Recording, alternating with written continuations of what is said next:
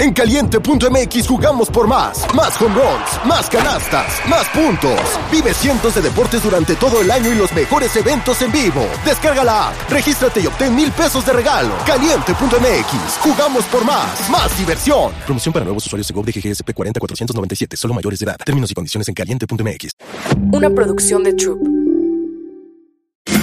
Queridos miembros Prime, ¿sabían que ahora pueden escuchar La Burra Arisca sin anuncios en Amazon Music? Descarga la app de Amazon Music y disfruta millones de podcasts. No eran, así nacieron. Tres mujeres en sus cuarentas, diciendo una que otra sandez y buscando aprobación social. ¿Qué? Esto así se puso muy incómodo. Peor.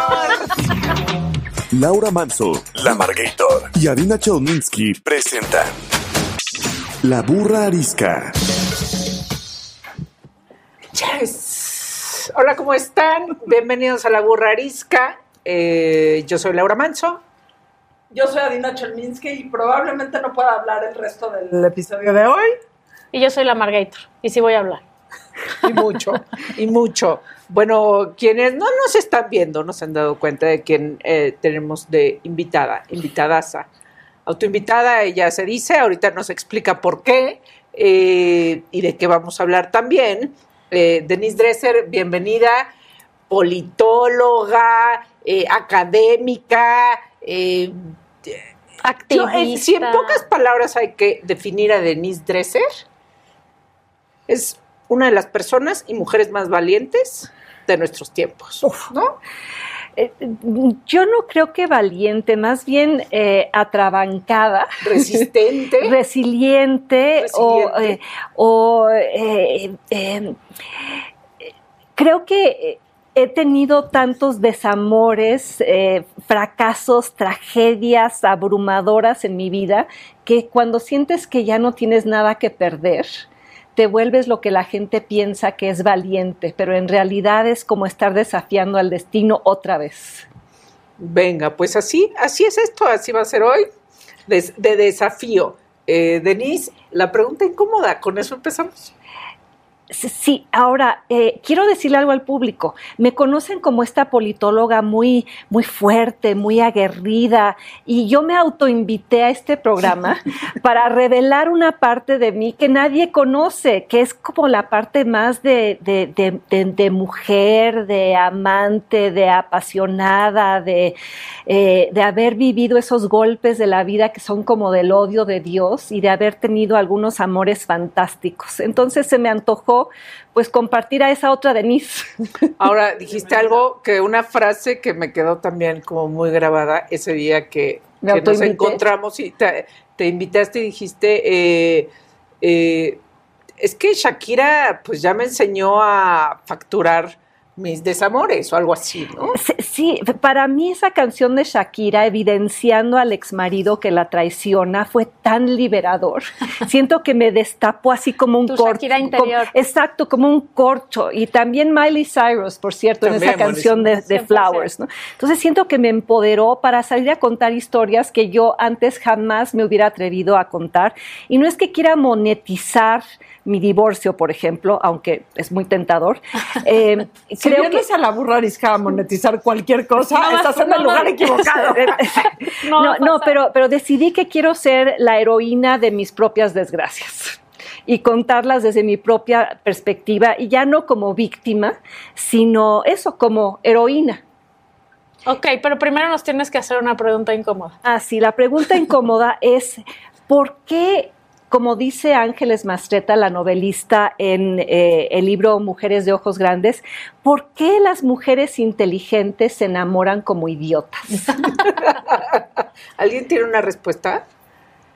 Sí, a ver. Yo, yo, yo, tengo, bueno, yo tengo una porque es mi frase favorita de ese libro y mucho lo he pensado, eh, nunca para contestarlo aquí, pero creo que la inteligencia, lo que percibimos como inteligencia, tiene que ver con el control, con el control de los datos y el control del conocimiento, o el control de los procesos, o el control de la poli. O sea, lo que vemos como inteligencia tiene que ver con tener el control de las cosas.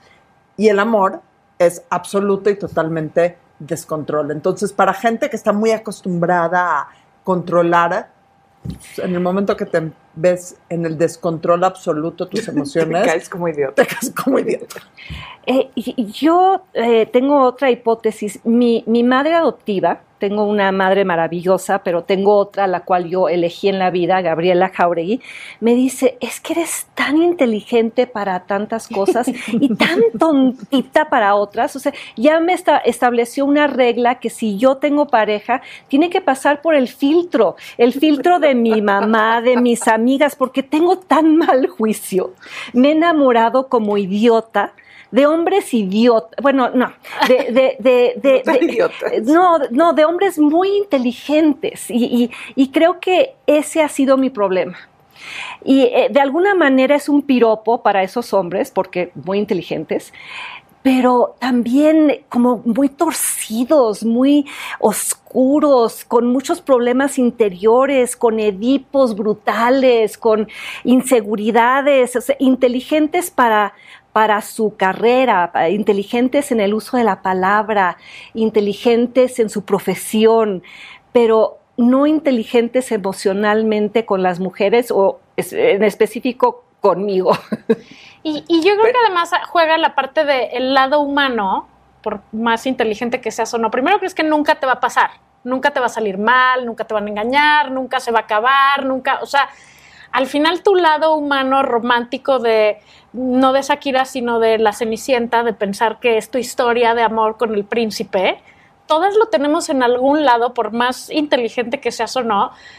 Tienes esta, esta, esta idea de encontrar al hombre perfecto. Y A ver, no eh, existe. No, no, no, creo que, que, en mi caso no va por ahí. A, a mí lo- el problema es que me ha seducido la inteligencia. Sí. que me he quedado embobada frente a un hombre que habla muy bien, eh, que, que maneja mis temas, que eh, eh, a mi nivel intelectual. Y, y esos hombres muchas veces no son hombres buen, o sea, buenos en el sentido de arroparte, de ser trampolín en vez de ser eh, piedra en el zapato, son hombres que compiten conmigo, con- contigo, conmigo, que te hacen menos, eh, que, te, que te ven a la larga como una rival. Ah, y y ese ha sido la, esa ha sido la piedra con la cual me he tropezado una y otra vez. Pero entonces está muy... a mí también me ha pasado. Yo me he relacionado con personas que lo primero que... Lo que más me importa es la inteligencia. Es ¿no? que dicen que las hormonas te las, Lo que más... Ajá, o sea, que digo... las claro, luego, te las claro, la otra inteligencia, la emocional, no está.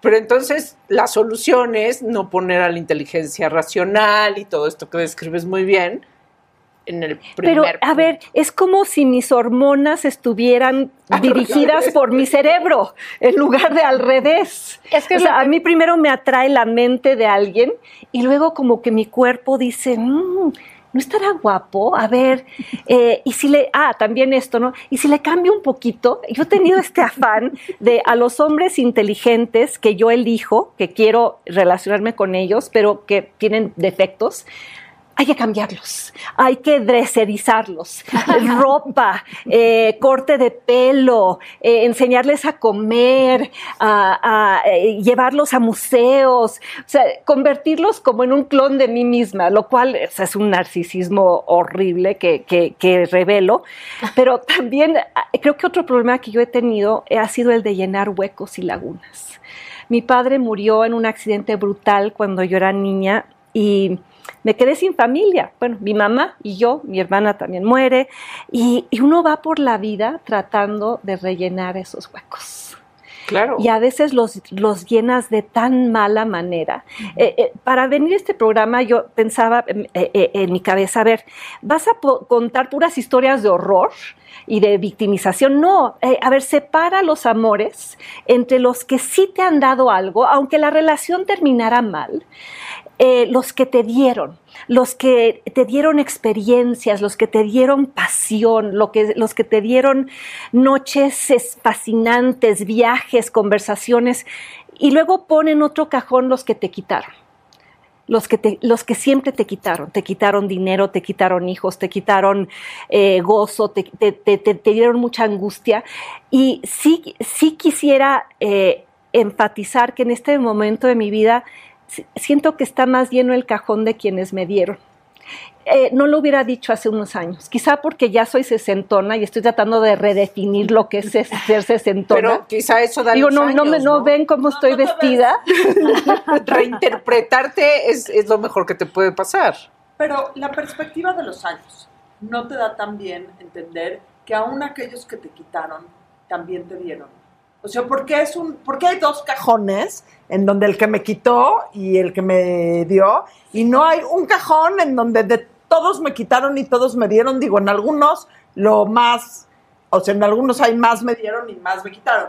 Sí, Pero- quizá debería ser como una caja Sí. en la que hay dos, eh, eh, eh, dos cajoncitos. Tienes razón. O, o se mezclan, porque es cierto. A ver, mi ex marido me dio muchos años de paz, muchos años de, sentir que yo no tenía que ir por la vida luchando contra todos, porque yo así percibí, percibía mi vida. Había que luchar por la beca, había que luchar por la universidad, había que luchar por eh, el trabajo, el premio, el reconocimiento, el espacio en la tele, en la radio, en los periódicos.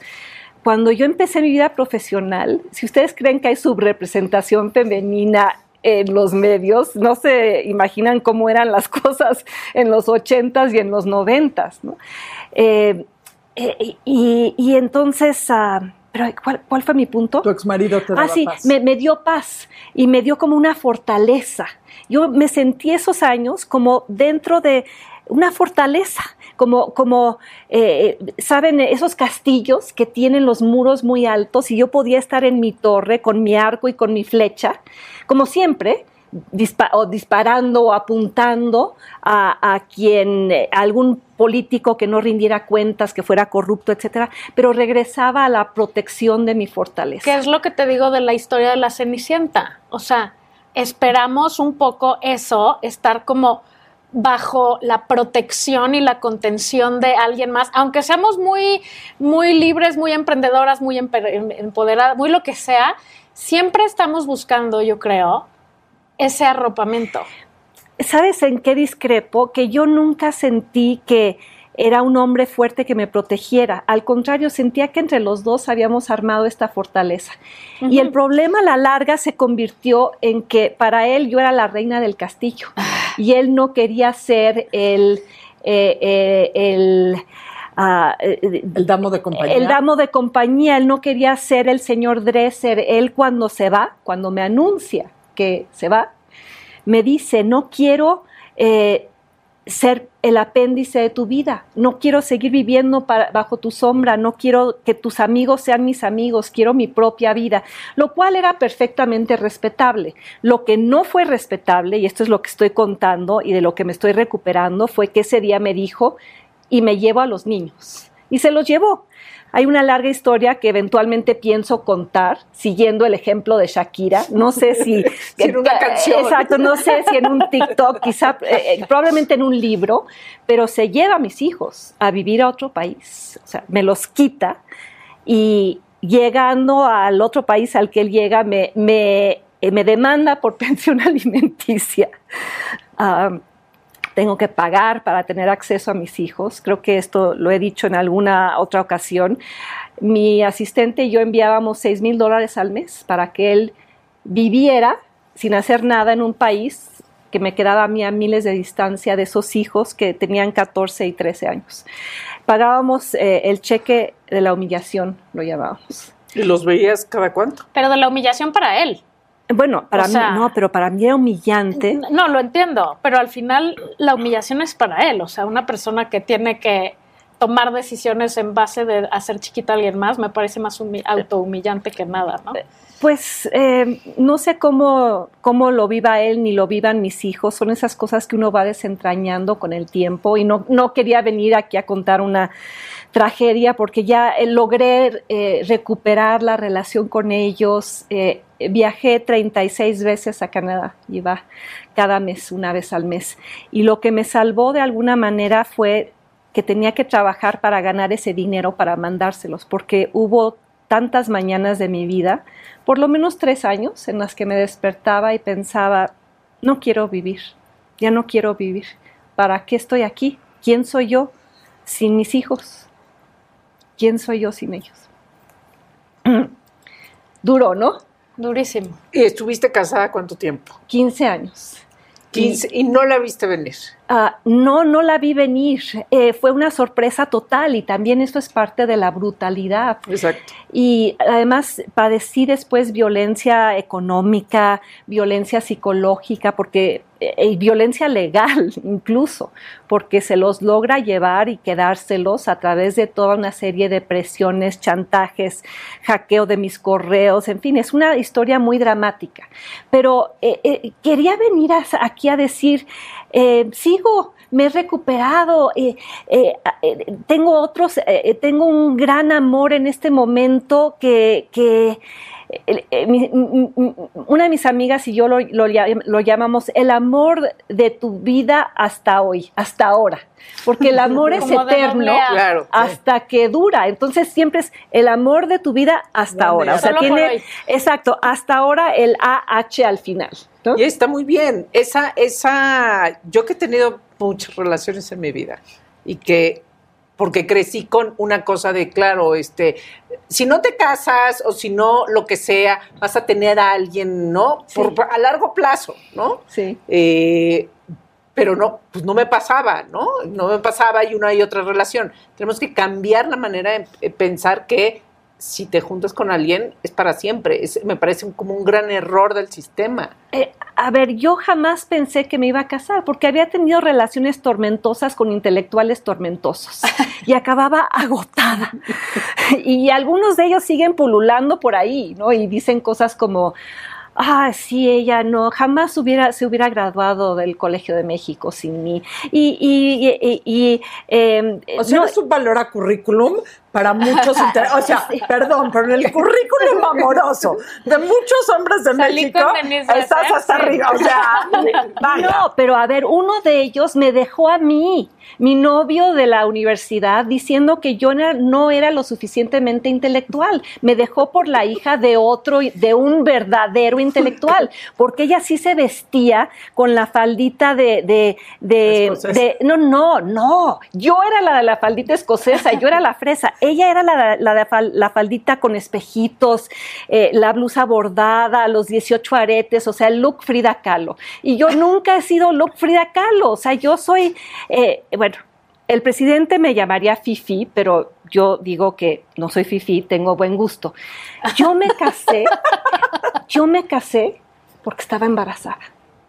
Y esto es una gran revelación para todo, o sea, quizá mis tías y mi familia no lo tomen bien, o sea, mi familia, la, no, no soy la parte conservadora de la familia, pero yo, eh, o sea, el, eh, con quien me casé es porque él venía de paso por México por unas semanas y yo pensé, Denise, tú que nunca vives algo ligero, rico, pues date la oportunidad. entonces no pensabas que, este, para siempre. Este hombre va de paso por México, aprovecha. Ten una relación que sea simplemente por estas tres semanas y que me embarazo y que me despierto porque mi cuerpo me, dio la señal, me despierto a medianoche, estoy embarazada. Y de hecho fui al ginecólogo y, me y movió la varita y dijo, sí, mira, aquí está. Y mi hija Julia, tiene ahora 26 años, es muy bella no es porque sea mi hija, o sea, es objetivamente, bella. Tú la has visto. No, no, no. o sea, es, espectacularmente guapa. Es alta, rubia, pelo chino, además eh, emana una luz. Es muy, o sea, es mucho mejor que yo y es lo mejor que he hecho. Pero en el, en el ultrasonido aparecía su naricita su nariz Dresser. Y yo en ese momento pensé, esto es 1995, pensé, qué complicado va a estar esto, la voy a tener. Pero en esa época nadie, o sea, eh, eh, eh, yo no, vivía en mi casa con mi mamá después de regresar del doctorado y este era un trauma familiar, ¿no? en esa época en la sociedad no se estilaba que las mujeres fueran madres solteras. Y yo pensé, bueno, a ver, ya tengo trabajo en el ITAM, tengo una casa, tengo un carro, ahí voy. Va a estar duro, pero lo voy a hacer. Y pues eh, eh, este hombre que había pasado por mi vida ya estaba en el, desierto de Atacama y me habla un día de un, de un teléfono de, cabina. porque no había celulares, y le digo, ¿qué, cómo estás? ¿Qué tal? O sea, yo habla, o sea, 20 minutos hablando del desierto porque yo no quería... ¿No lo ibas a decir? No, no, le quería decir, ah. sí, pero no, o sea, yo quería hablar de cada piedra del desierto para no tener que llegar al tema de cómo está, y, me dijo, bueno, eh, pues regreso a México y lo platicamos, cuando le dije que estaba embarazada, y regresó y me convenció de que nos casáramos, y a mí me pareció, no lo conocía bien, pero pensé, a ver, socialmente muy complicado México. Este hombre parece ser un buen tipo, es canadiense, los canadienses son los bingos buenos. son eh, eh, buenas eh, personas. Exactamente. luego descubrí que no tanto, pero como me decía mi abogado canadiense, es que tú solo conoces a los hombres cuando te divorcias de ellos. Pero en aquella época tenía como que los requisitos para ser un buen, eh, eso, proveer seguridad y, y, de hecho me casé embarazada, no, se notaba tanto, o sea, el vestido tapaba, pero tenía cuatro meses de embarazo. Y, y creo que mi felicidad mayor en ese momento no era tanto la boda, era el embarazo porque yo había pasado por experiencias muy traumáticas con novios anteriores.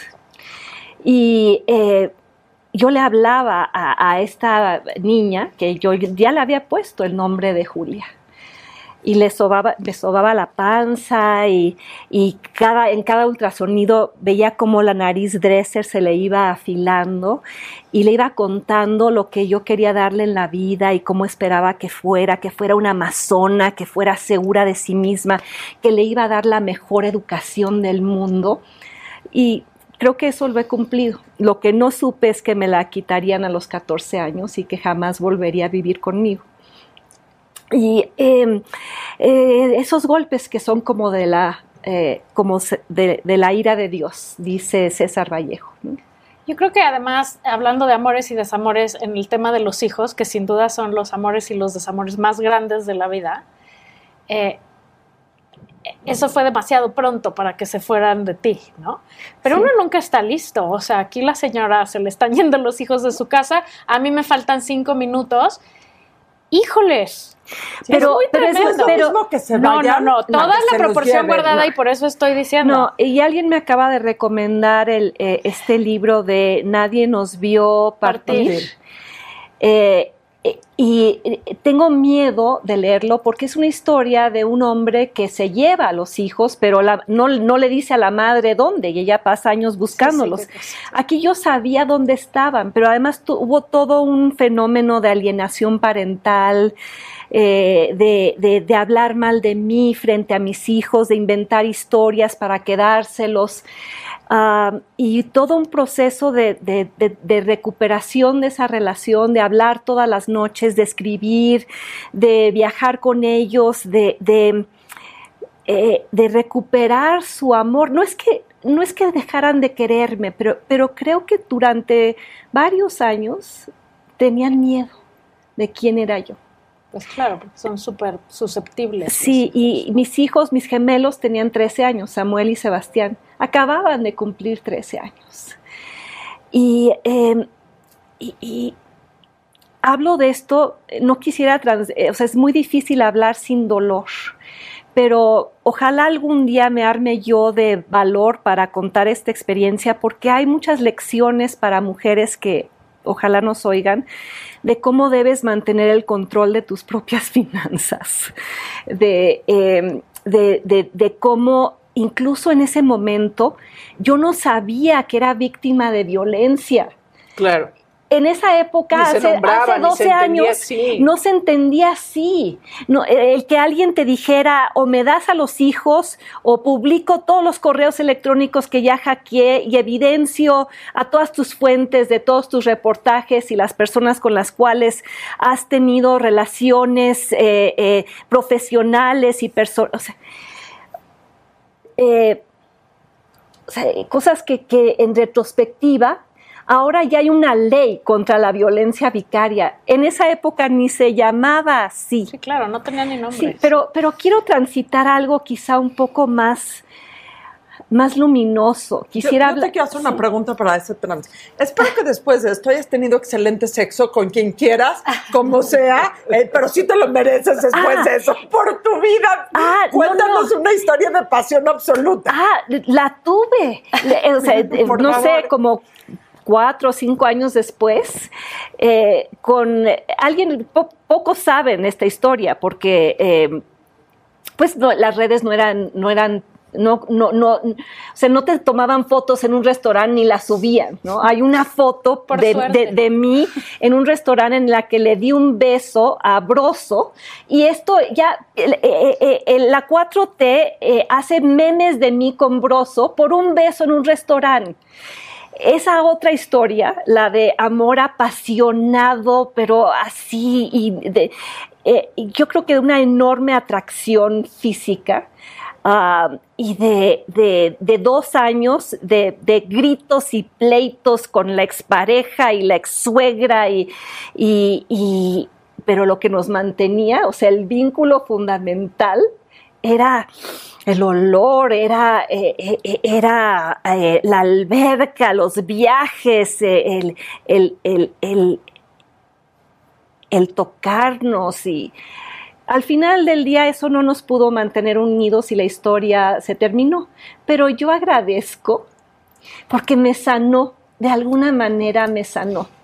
Y hoy ya estoy en otro lugar con alguien que ni siquiera vive en este país, a quien veo cada tres o cuatro meses, pero que me consiente, eh, que me regala arte, que, oye, vi este vestido, ah, este perfume, encontrémonos en París o ¿qué tal si Nueva York?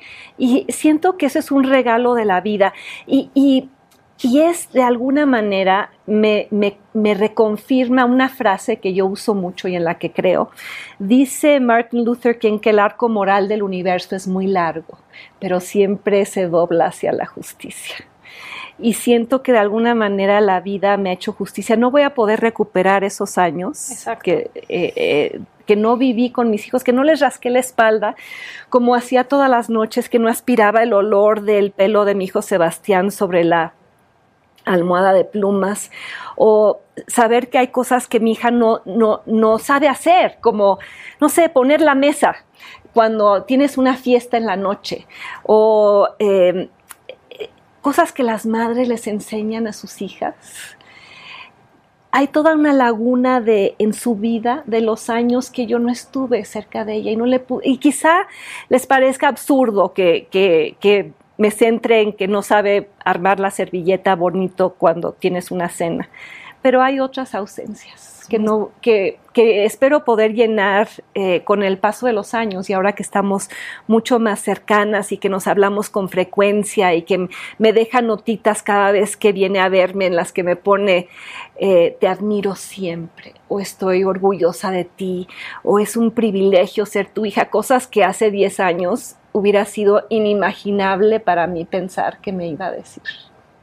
Entonces, Claro. a- esos amores también. Ah, y no quería terminar este programa sin decir que eh, em, pensamos mucho en amor y en desamor en función de las relaciones de pareja, pero yo creo que los grandes amores de la vida de uno son las mujeres. Son la- y, me- y no me refiero a una relación sexual, son las amigas. Las redes, las amigas, las mujeres de tu vida salvan vidas. A mí hay mujeres que me han salvado literalmente la vida.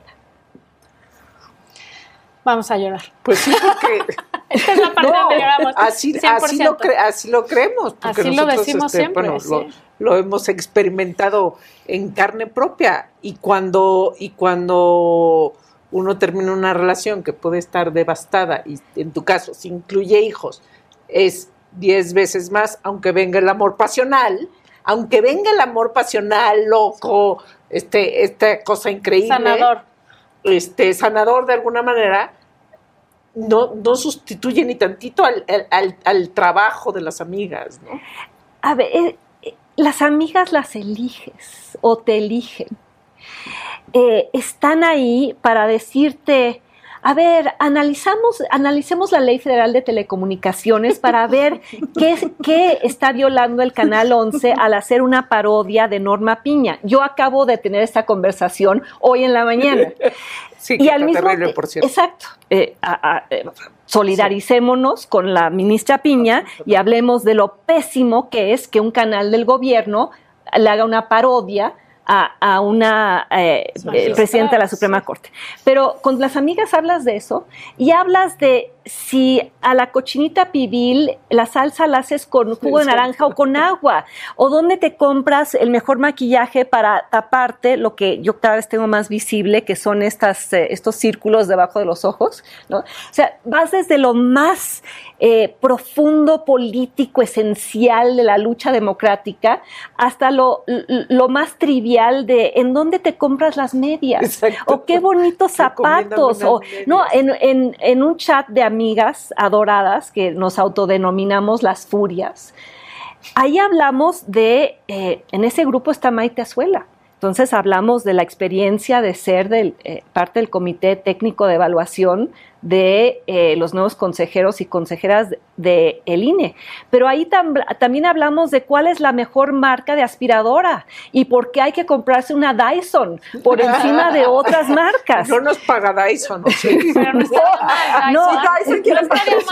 patrocinar. Dyson. Sí, eh, Dyson, por favor, una, una aspiradora y promuevo tuitear sobre, eh, eh, prometo tuitear sobre ustedes. Pero a lo que voy es que mujeres de ese grupo y de otros grupos, cuando yo pierdo todo, porque perdí de un día para otro el esposo, los hijos, los perros, la casa. ¿Se llevó los perros también? No, no, pero yo Ah. me tuve que salir de la casa y me fui a un departamento Entonces, donde pues, no había perros. O sea, perdí todo. No podía estar sola. Entonces viví unas semanas con Marta Lamas, unos meses con Marta Ortiz Chapa, unos meses con los Jauregui, unos meses con mi amiga Fernanda Muñoz Castillo, hasta que finalmente me armé de valor para ir a un departamento en el que vivo hoy y donde ya hay perros chiquitos, frijol y sol, por eso siempre digo que soy madre también de dos perros. Y he aprendido una, además una lección muy interesante. Los perros llegaron de manera tardía a mi vida. De haber sabido la compañía que son, el amor incondicional que te ofrecen, cómo te calientan la cama, yo no me habría casado. No, no, o sea, me hubiera quedado con Julia y luego, pues los gemelos quizá, y, eh, porque sí los quiero en mi vida, Samuel y Sebastián, pero por inseminación artificial hubieran salido gemelos de cualquier manera, porque tengo una propensión genética a, producir dos óvulos. Ah, y, y creo que, que, eh, para empezar tendría muchas, tendría, tendría más dinero. y no es que eh, eh, uno, eh, o sea, para, eh, para mí el dinero ha sido siempre solo un vehículo para tener lo que quiero en la vida, que es los viajes, el arte, los libros. Pero eh, eh, el, el hombre que me quitó a los hijos también me quitó muchísimo dinero porque tuve que litigar durante años, cosa que fue absurda. Claro. Y, y, bueno, pagarle la universidad a mis hijos, porque cuando me comprometí a que les iba a dar la mejor educación del mundo, pues, ¿saben en dónde, te- dónde estudiaron? Sí, yo sí sé, porque Eh, Bueno, en, en Yale, McGill, ¿no? en Yale Ajá, y yo. Sí.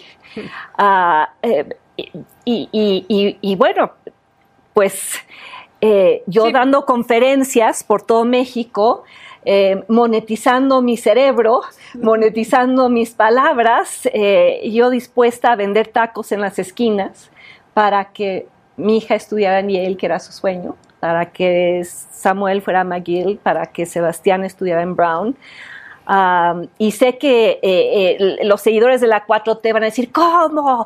Los, los eh, mandaste al extranjero y van a regresar mañosos y apátridas. Y, no, es que... Aspiracionistas. Aspira, sí, pero a ver, eran universidades de la Ivy League. Para mí esto simbolizaba mucho. Yo no, yo estudié en Princeton, pero siempre fui becada, siempre y, y- y no voy a hacer un argumento en favor de la meritocracia porque vengo de, del privilegio de ser una bueno, una mujer que creció con muy poco dinero por la muerte de mi padre y trabajé muchísimo, pero venía del privilegio de tener una familia para la cual la educación siempre fue importante.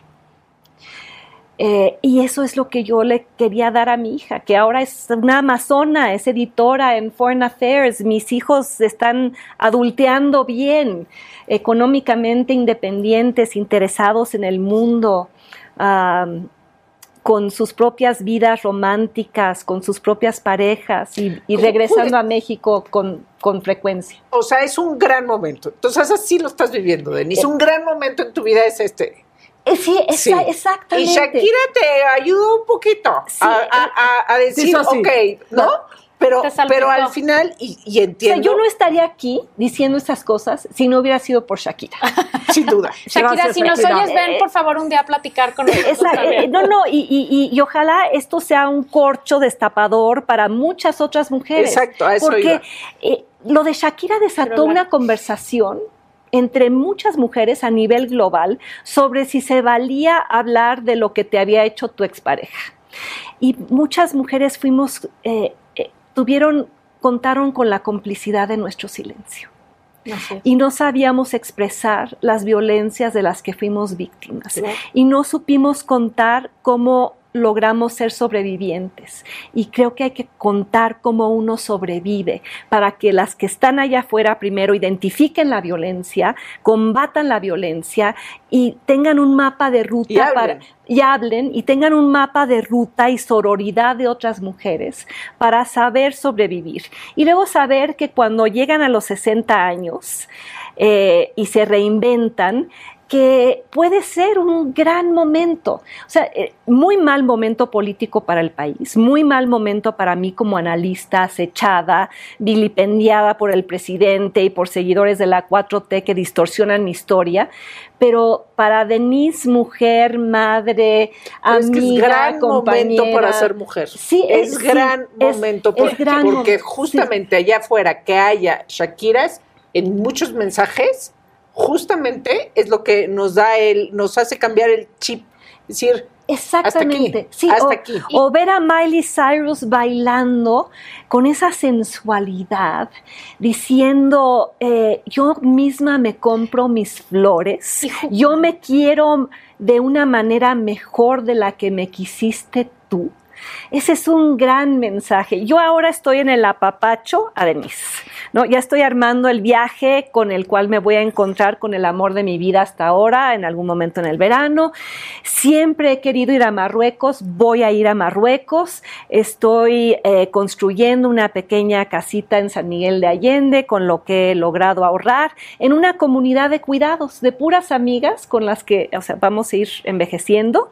Ah, aunque no quiero llamarle así, es la tercera reinvención, ah, y, vamos a irnos acompañando en esto de eh, tratar de defender la democracia del país, eh, causas de justicia social, de transparencia y rendición de cuentas, y también dónde te compras los zapatos.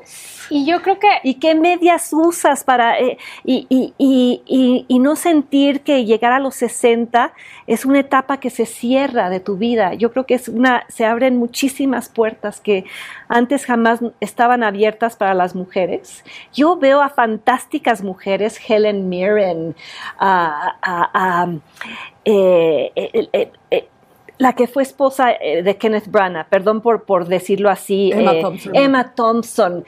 que están haciendo cine, están produciendo obras de teatro, están escribiendo. la última película de Emma Thompson es sobre cómo ella, frígida, contrata a un muchacho para que le enseñe a disfrutar su sexualidad es una gran apuesta. Eh, y yo por eso estoy haciendo ahora TikToks donde bailo y la gente se burla, pero saben cuánto me divierto y, creo que es pedagogía pública. Y yo creo que en la historia de, en la lista de amores y desamores, lo acabas de decir, el más importante es con uno mismo, el amor y desamor con uno mismo continuamente, porque en cada época justo que dices, china, ¿ahora qué voy a hacer? Ya tengo, yo acabo de cumplir 50, ya tengo 50, o ya tengo 60, ya tengo 40, ya tengo 30. Siempre te desencantas un poco porque crees que lo mejor era atrás, ¿no?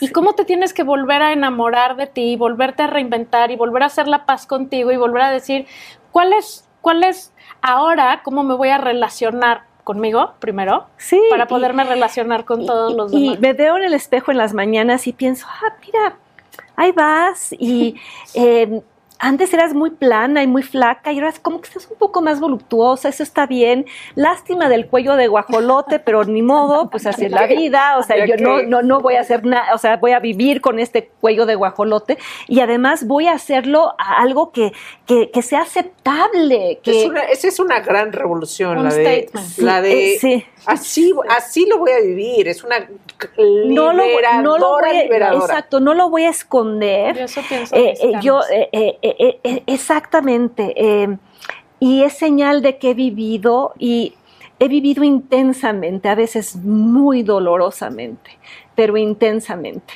Y hay una lista de hombres allá afuera que quizá eh, miren hacia atrás y ojalá piensen, fue una gran experiencia. Otros seguramente hablarán muy mal de mí y dirán que es que no era lo suficientemente intelectual o era muy intensita o lo que me da exactamente Tú sabes igual. lo que yo haría en este momento por tener esa lista con nombres, no para el público, no para ustedes, pero yo poder tener una lista y poder leer quiénes fueron esos, Amores de Denise. esos amores de Denise Dresser, es, pagaría, básicamente. Y, hay uno de ellos que regresó a mi vida recientemente eh, como amigo, que cuando tuve COVID me buscó y me dijo, ¿en qué te ayudo? Y me proveyó un lugar en el cual recuperarme. Le mando besos y abrazos, porque también esos que formaron parte de tu vida en el pasado y que de alguna manera te los vuelves a, a reencontrar. Y son esas relaciones maravillosas que te nutren, las agradezco. Así como esos hombres que me maltrataron y me degradaron y abusaron de mí, están todos los otros eh, que, que- que llevo sobre la piel eh, las caricias y los regalos y la música y las veces que bailamos y los viajes y prefiero acordarme más de eso en este momento. Y para eso sirven los años, justamente para revalorizar, para ponerte en otro lugar, No, y- y- para reencontrarte con alguien con quien antes no se No, y, y- y como yo me autoinvité, o sea, vine preparada, traje un prop, me encontré... Ah, yo pensé que era la lista. No, no, no. Bueno, de alguna manera sí. Me encontré mi diario de 1980 a 1991. Y eh, hay partes aquí donde, que ven tachado, ¿no? Sí. o incluso eh, estoy escribiendo para quienes no, se- no nos están viendo, hay una parte aquí donde está tachado y hay una cara donde yo estoy llorando. La fecha es mayo 28, 1991. Y estoy diciendo aquí, eres una estúpida, eres una idiota. Me enamoré como una idiota. Ahora leía esto y ya no me dolía, pensaba en la Denise de aquella época y pensé, sí, realmente eres un, eras una idiota. Pero qué bueno que, que ya ahora, ahora ¿cuándo era, ahora, ahora ¿Qué- eres, cuándo no, no, en esa, tachaste? ¿En ese momento? no, no, no, años después, Años, sí, ajá. sí, pero ahora eh, eh, traje esto de recuerdo pensando, bueno, Denise, al menos ahora se sentona, eres un poco menos idiota. O eres idiota en o a los 70 te vas a dar cuenta que fuiste idiota en otras cosas. Yo te quiero hacer una pregunta. Tienes a tu hija que es tu adoración y sí hay una simbiosis siempre entre una mamá y una hija. Sí, y estoy segura que ahorita platicas mucho y que tocan muchos temas, etcétera, etcétera, pero no en el tema intelectual, no en el tema de lo fregona que es intelectualmente. Si en cuestión de amor y desamor, hoy le pudieras dar un consejo a tu hija, ¿qué le dirías? Uno, una frase. que si decides tener una pareja, sea alguien a quien siempre puedas admirar. Alguien que no camine detrás de ti o adelante de ti, sino que camine, camine contigo, que sea eso trampolín, que te haga saltar y vibrar y no piedra en el zapato. Alguien que eh, sepas, y no se puede saber, pero quizá lo puedes intuir, que no te va a hacer daño. Y ella tiene un novio ahora al que queremos, ella lo quiere, yo también lo quiero.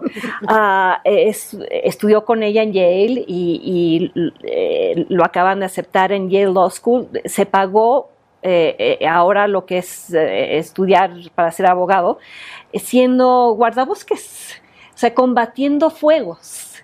Es un tipo fantástico, muy intelectual, lee vorazmente, pero quería tener esta experiencia de vida de ser parte de un crew que vaya, apaga incendios en Colorado, en Nuevo México, le pagan muy bien seis meses del año y fue ahorrando durante tres años. Antes dio clases en Hong Kong y eh, Recuerdo una vez que me ayudó a colgar unos cuadros en el departamento de ella, ella ya vive en Nueva York, y la pasamos tan bien, yo le daba instrucciones, él eh, colgaba los cuadros, y nos sentamos a comer un sándwich y le dije, Joe, apruebo, solo te aviso que si tú en algún momento de tu vida le haces daño a mi hija, yo te voy a perseguir y te voy a desollar vivo. Digo, te quiero. Nada más para que lo tengas muy presente. Ahí va. Welcome to Ahí the va. family. Ahí va. But welcome to the family. Joe. exacto, bienvenido a la. No, no, y, y, y, ahora eh, ¿Qué vino- contestó yo? eh, eh, yo me dijo, yes, ma'am, porque, porque es del sur, es de Richmond, es de Virginia, entonces tiene esta parte como muy formal. Y, pero ya vino por primera vez a México, estuvo tres semanas fascinado con el país, fascinado con su novia bicultural.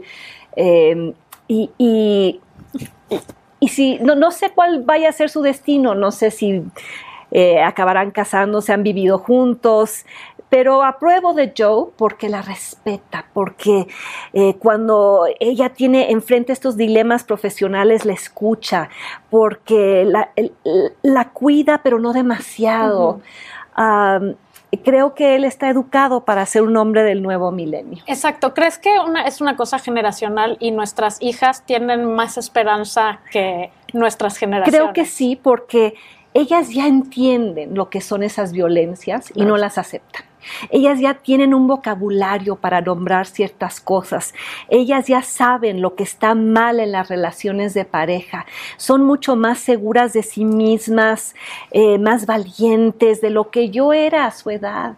Tienen, siento que más instrumentos emocionales y profesionales para lidiar con lo que es ser mujer en el mundo de lo que teníamos nosotras hace 30, 40 años. ¿Y el mismo consejo para tus hijos?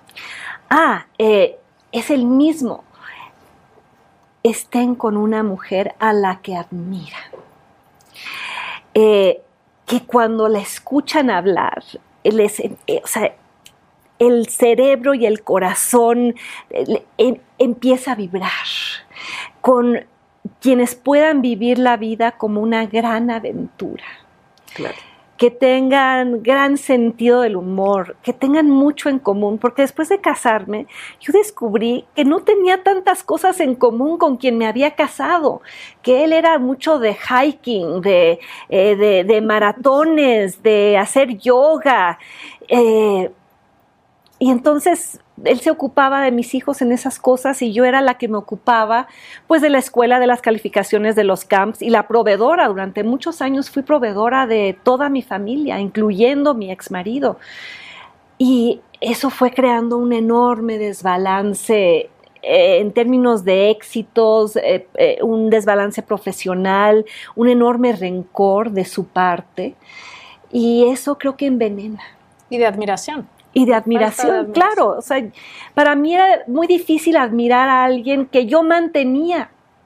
Y que además, eh, pero yo mantenía y él me imponía un régimen de gastos. No, esto no lo puedes comprar, esto me demasiado caro.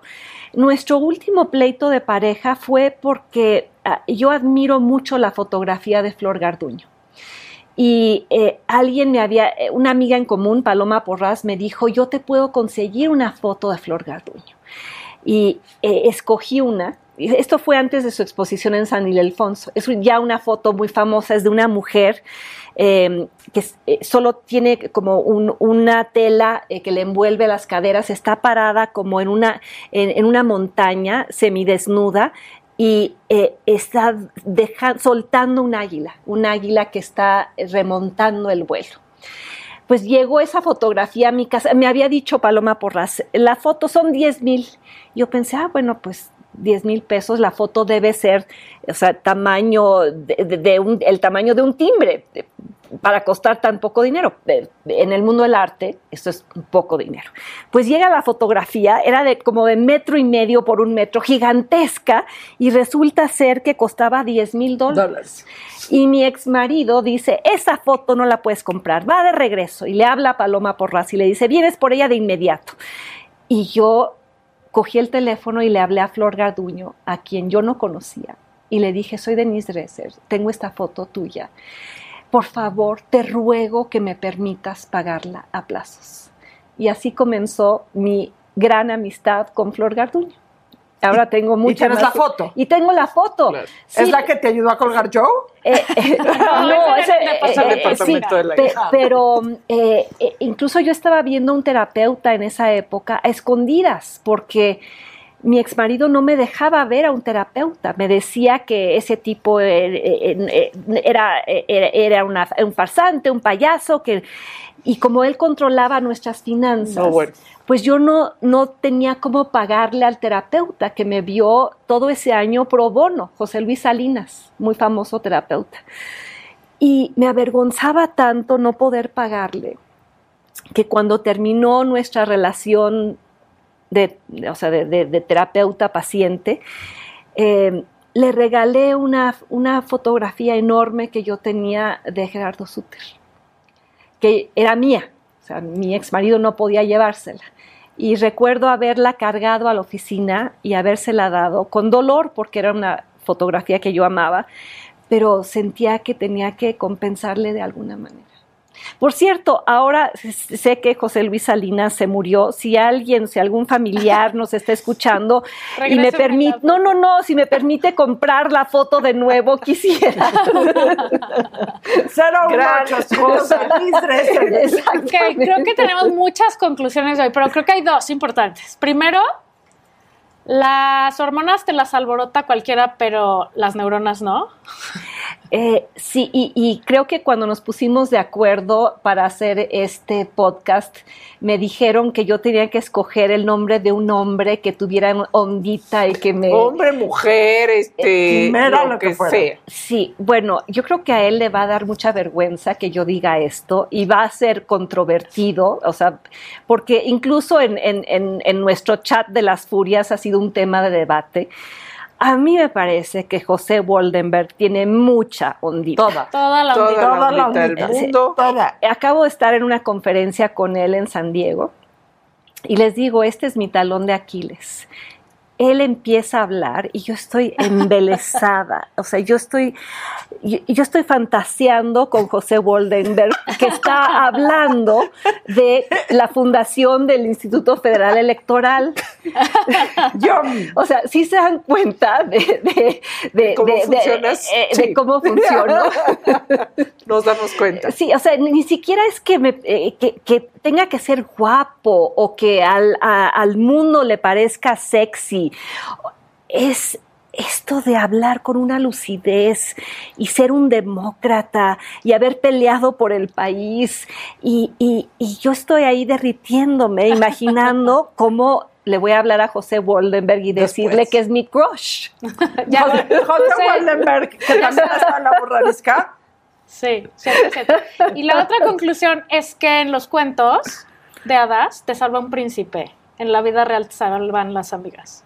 Me salvan las amigas y me salva además eh, el hecho de que mi padre, cuando me contaba estos cuentos, rehacía las historias y la heroína, no, había un príncipe de armadura blanca que rescatara a la princesa Denise.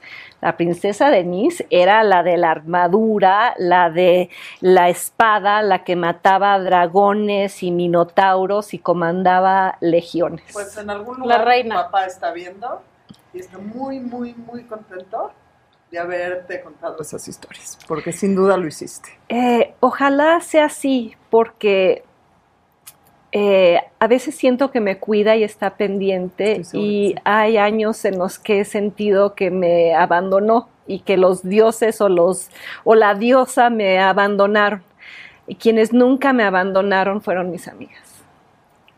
Eso. Vivan las amigas. Denise, para quien no sepa dónde seguirte, ¿dónde te sigue? O sea, porque siempre hay por ahí un distraído. O sea, No sé, tal vez José Waldenberg no tiene sí, todavía tus José, redes. por aquí. No, creo que no, y José Goldenberg no tiene ni siquiera Twitter, o sea, ni siquiera puedo Sí, ponerle ahí corazoncitos morados, ni Likes no, a sus- a nada, sus nada. O sea, soy eh, en Twitter soy arroba Denise Dresser G, estoy en TikTok también mi nombre, estoy en Instagram Denise Dresser G, Guerra, Denise Dresser Guerra, y, o sea, en mi nombre llevo el destino. Ah, estoy en la hora de opinar los miércoles con Leo Zuckerman, estoy con haciendo videocolumnas y en la mesa política de Latinos. Está en la mañanera la mayor parte de los lo miércoles. pero sí está.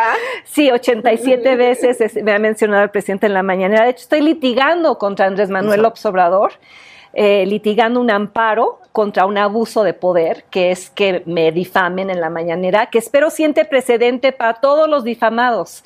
Ya está en un tribunal colegiado en materia administrativa y la esperanza es que lo atraiga a la Suprema Corte, porque es un caso, creo que parteaguas en términos de, de- de- Totalmente. de- de- de defensa de derechos humanos frente a abusos de poder. Y en sus ratos libres hace TikToks. No se la vayan a perder. Baila en TikToks. Y la cochinita pibil, agua o jugo de naranja. Jugo de naranja. Claro. Siempre.